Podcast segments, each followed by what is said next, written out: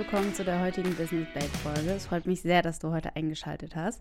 Wie du bereits gesehen hast, geht es in der heutigen Folge um das Thema Sparbuch und wir gucken uns heute mal so ein bisschen an, lohnt sich das Sparbuch eigentlich noch? Was genau ist vielleicht auch das Sparbuch für alle, die das auch gar nicht kennen? Und ja, warum ist diese Geldanlage vielleicht vor langer Zeit auch schon gestorben?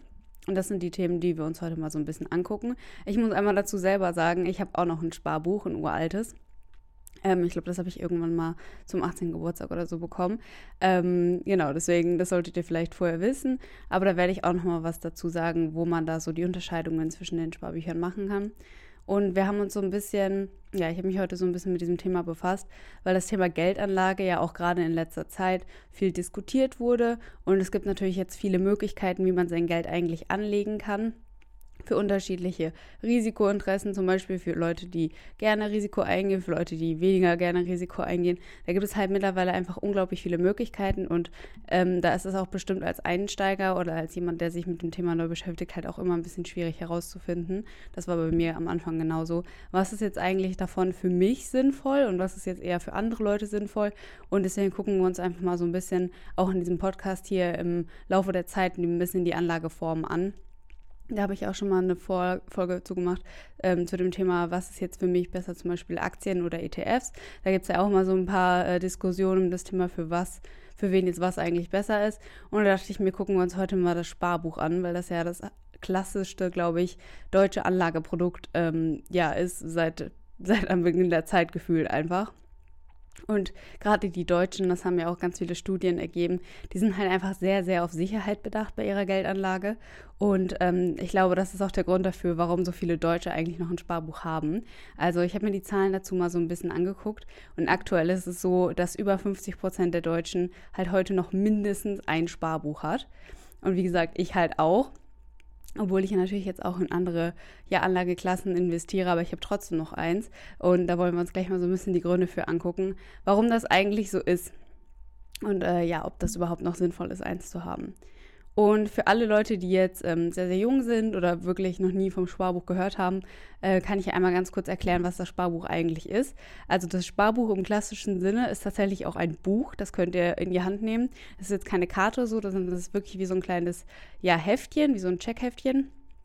Und da werden halt alle Geldvorgänge genau eingetragen. Das heißt, alle Abhebungen und Einzahlungen werden halt dokumentiert in diesem Buch.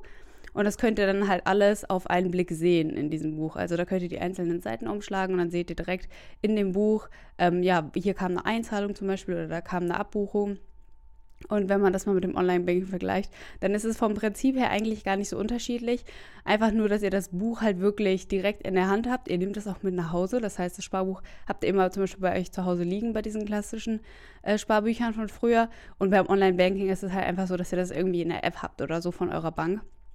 Das heißt, ihr könnt auch beides haben. Also ihr könnt ein Sparbuch haben und Online-Banking habe ich beides auch. Ähm, das muss beides auch nicht vom gleichen Unternehmen sein, aber das ist halt dieses klassische ba ähm, Sparbuch. Und die Einzahlungen bei einem Sparbuch können halt von Dritten gemacht werden oder halt man sich selber, also von sich selber. Das heißt, jemand kann auf dein Sparbuch Geld einzahlen oder du kannst halt selber Geld auf dein ähm, Sparbuch einzahlen. Aber du musst das halt immer vor Ort in der Bank machen. Das heißt, wenn du jetzt zum Beispiel ein Sparbuch bei der Sparkasse hast zum Beispiel und du willst da Geld einzahlen, dann musst du halt in die Bank gehen und das Geld da einzahlen. Ähm, oder die dritte Person muss da hingehen und das Geld halt einzahlen.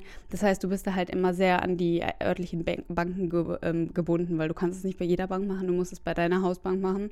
Und ähm, genau, dann druckt die dir halt da rein, dass du da jetzt Geld eingezahlt hast und dann siehst du das halt auf der, auf der Seite vom Sparbuch. Und die Besonderheit beim Sparbuch ist noch, dass Abhebungen nur vom Inhaber des Sparbuchs vorgenommen werden können. Das heißt, wenn du Inhaber des Sparbuchs bist, kannst auch nur du Geld davon abheben ähm, es sei denn zum Beispiel, du bist noch minderjährig, dann kann deine Mutter zum Beispiel für dich mit einer Vollmacht ähm, dahin gehen oder du kannst mit deiner Mutter zusammen dahin gehen, aber sonst kann niemand halt Geld von deinem Sparbuch runternehmen. Das heißt, du kannst auch nicht sagen, so, hier, ähm, keine Ahnung, das ist meine Schwester, die soll mal eben Geld für mich abholen gehen und du gibst ihr dann das Sparbuch mit. Also das funktioniert nicht. Du musst nämlich immer so ein Ausweisdokument vorlegen, wenn du halt Geld abholen möchtest. Das ist so eine Besonderheit. Und jetzt gibt es mittlerweile so eine kleine Weiterentwicklung des Sparbuchs. Das ist diese Sparkarte. Ähm, das ist dann auch von den ähm, Bankinstituten, aber es ist halt dann kein Buch mehr, sondern wie eine Karte, wie eine c karte Und ähm, ja, das war halt irgendwie unpraktisch oder es ist auch voll oft passiert wohl, dass die Bücher einfach verloren wurden. Und das ist halt einfach eine leichtere Methode sozusagen, weil das, die Karte ist natürlich kleiner und leichter, kann man überall mit hinnehmen. Und es ist halt auch einfach von der Verwaltung wesentlich leichter, weil da musst du halt nicht jedes Mal in die Bank und halt, ja, da mit dem Buch hingehen, damit es eingetragen wird, sondern du kannst es halt wie eine Karte auch nutzen, das Sparbuch. Früher gab es da auch noch ein paar höhere Zinsen drauf, also wenn man gewechselt ist vom Sparbuch auf die Sparkarte, dann gab es ein paar mehr Zinsen. Ähm, das ist heutzutage aber nicht mehr so. Aber das war halt sozusagen die neuere, modernere Version des Sparbuchs. Und jetzt gucken wir uns einmal so ein bisschen die Vor- und Nachteile des Sparbuchs an und hinterfragen auch mal, warum so viele Leute überhaupt ein Sparbuch haben, weil irgendeinen Sinn muss es ja immer gehabt haben. Und der erste Vorteil vom Sparbuch ist auf jeden Fall, dass das Prinzip einfach extrem leicht verständlich ist. Also ähm, wenn man sich mal das Sparbuch anguckt, man hat halt einfach ein Buch und da stehen alle Einzahlungen und Abhebungen drin. Und das Prinzip ist einfach super leicht. Du gehst, wenn du ein Sparbuch eröffnen möchtest, einfach in die Bank und sagst, dass du ein Sparbuch eröffnen möchtest. Das geht halt wirklich innerhalb von Minuten. Es ist absolut nichts Technisches, nur die Sparkasse oder die Volksbank oder egal, bei wem du halt bist. Nur die haben deine Daten und die machen das halt komplett für dich. Das heißt, du musst halt eigentlich selber nichts machen. Du musst am Ende halt ähm, mal kurz unterschreiben, aber du kriegst jetzt auch nicht so einen riesigen Stapel irgendwie mit nach Hause oder wie beim Bankkonto, dass du dann erstmal eine Freischalt-Pin bekommst und äh, die musst du dann irgendwie nachher noch mit der Post kriegen und so. Also das ist halt einfach vom Prinzip her sehr, sehr leicht. Und ich glaube, es ist halt auch schön, wenn man das zum Beispiel früher den Kindern geschenkt hat, einfach Sparbuch, weil die das halt in der Hand haben. Und dann sehen die halt immer direkt, was, was ist da drauf eigentlich. Also die haben die Zahl direkt da drauf. Das macht das Ganze halt sehr leicht verständlich und ansichtlich. Und wenn man sich das jetzt mal anguckt im Vergleich zu Aktien zum Beispiel, wo man sich erstmal ein Depot eröffnen muss und wenn du in Aktien investierst, ist der Prozess natürlich viel, viel länger. Also du musst dir erstmal Gedanken über die Aktien machen, du musst erstmal die ganzen Begriffe verstehen, du musst dich in das Thema einarbeiten und Analysen machen von deinen einzelnen Aktien. Und beim Sparbuch ist es halt einfach so, ja, das ist halt ein Buch und da stehen deine Zahlungen drin. Also es ist halt wirklich nicht kompliziert. Und ähm, genau, wie ich schon gesagt habe, das kann halt auch super leicht für Kinder eröffnet werden, weil die halt erst mit 18 Jahren dann sozusagen Zugriff darauf bekommen. Und äh, die wissen halt zum Beispiel schon, dass sie da ähm, ja irgendwann Geld äh, drauf haben werden, was sie dann zum 18. bekommen. Und das ist ja dann auch ein schöner Effekt, das dann sozusagen auch richtig zu übergeben, dieses Buch am 18. Geburtstag. Also das äh, habe ich ja, wie gesagt, auch schon bekommen zum 18. Geburtstag. Und deswegen ähm, glaube ich, dass es von der Geste einfach sehr, sehr schön ist. Und wie ich gesagt habe, einfach die Eröffnung ist super leicht und ähm, ja, das Verständnis ist super leicht. Das heißt, selbst wenn man zum Beispiel jetzt ein bisschen älter ist oder so, kann man auch noch super leicht ein Sparbuch eröffnen, weil man sich mit dem Internet zum Beispiel nicht auseinandersetzen muss, was ja auch für die ältere Generation, wenn zum Beispiel eine Oma ihrem Enkelkind irgendwas schenken möchte, die kann ja schlecht äh, bei Trade Republic in der App irgendwie was eröffnen. Also vielleicht heutzutage schon, aber gerade früher war das halt ja, nicht so ähm, gegeben. Und dazu kommt halt, dass man für das Sparbuch keine Schufa-Auskunft äh, abgeben muss. Das ist halt auch immer ganz gut.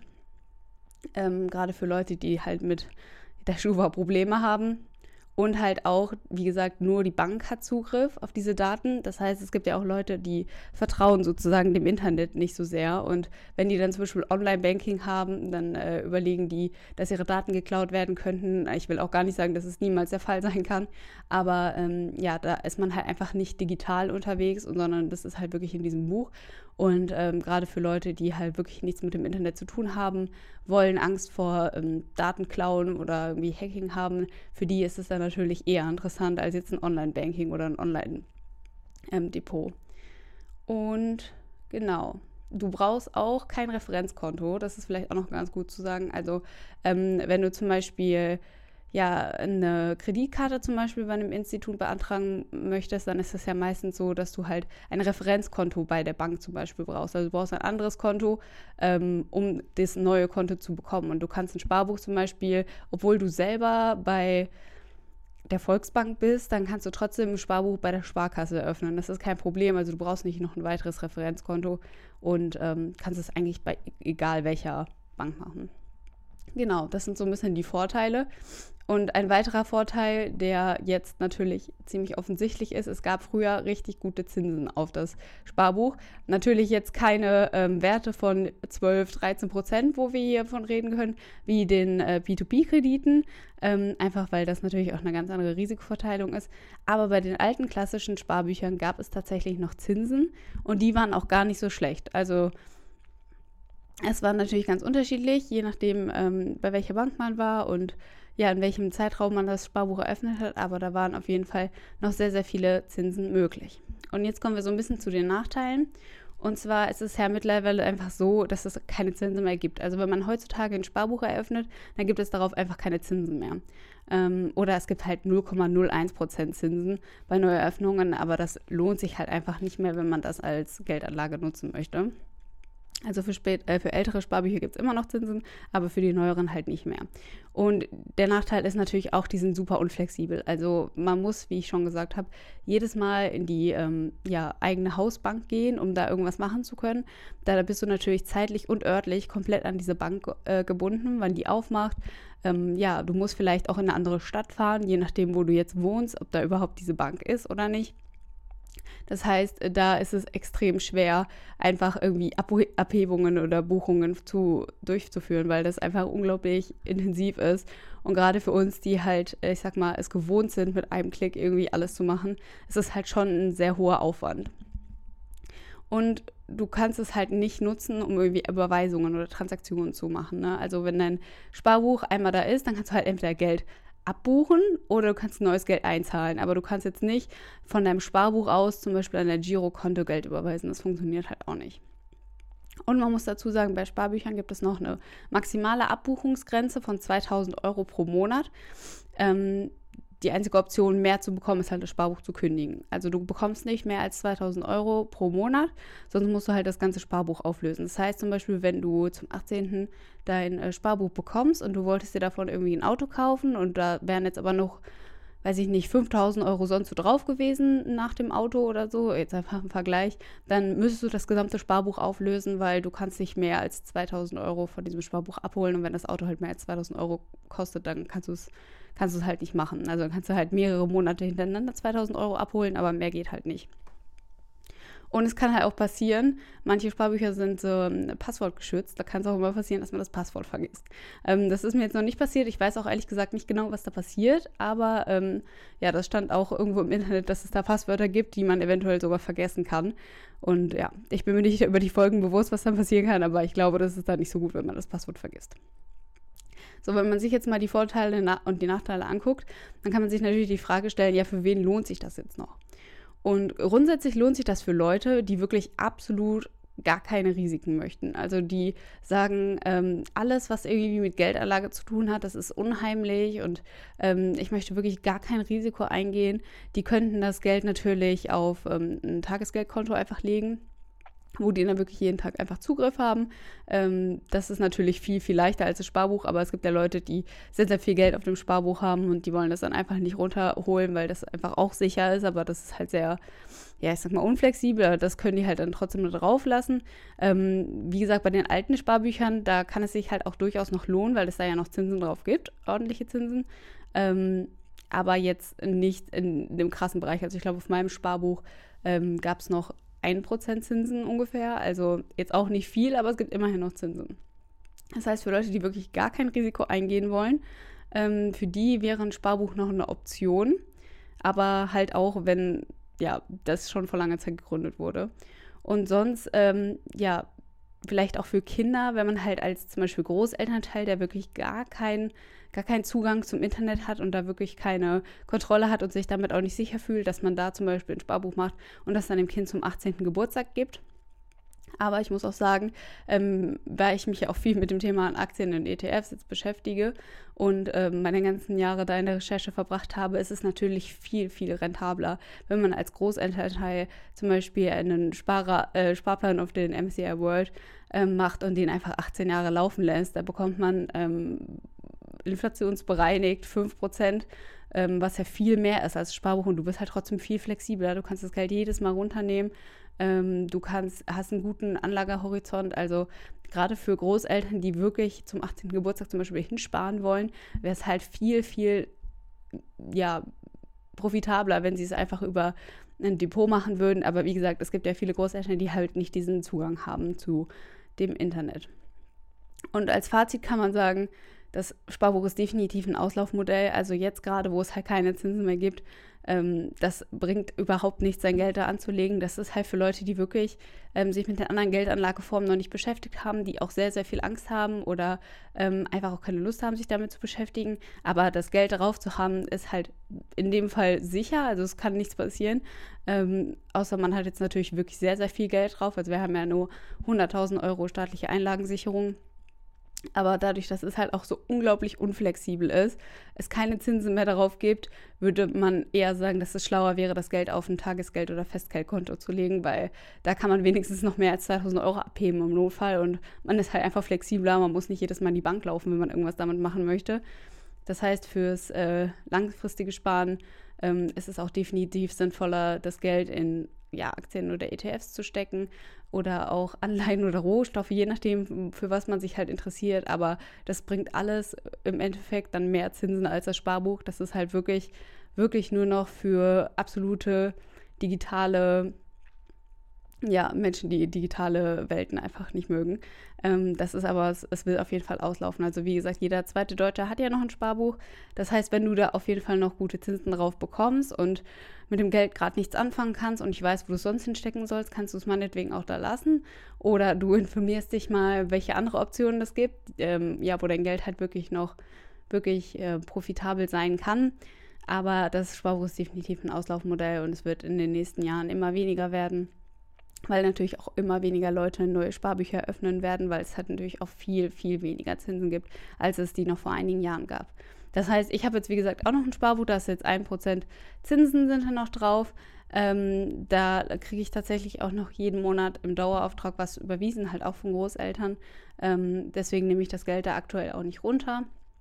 Das ist so ein bisschen der Puffer im Hintergrund.